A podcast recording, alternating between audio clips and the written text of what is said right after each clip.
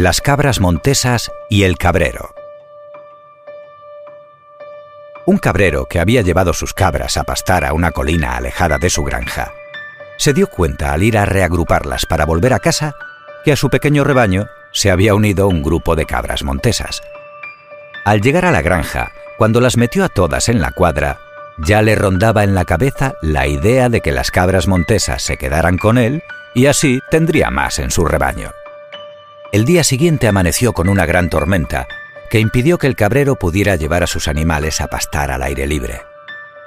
Al no quedarle más remedio que permanecer en la granja, alimentó a las cabras con forraje que tenía reservado para esas ocasiones. Pero mientras que a las suyas les daba una pequeña cantidad, a las montesas les sirvió una ración el doble o el triple de grande. Las alojó en la parte más templada del corral, y así pasaron un agradable día de lluvia. A la mañana siguiente ya había pasado la tormenta y el sol brillaba con fuerza.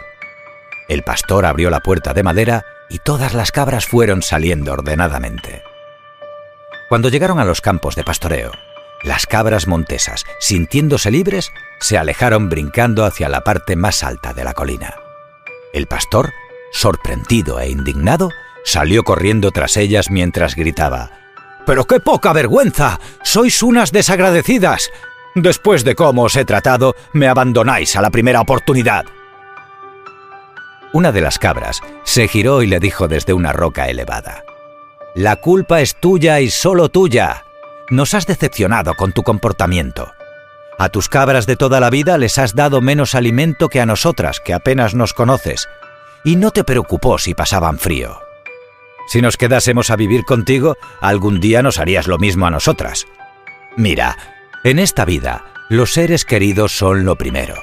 No puedes dejarlos de lado por cualquier recién llegado. A ellos es a quien debes de dar lo mejor de ti.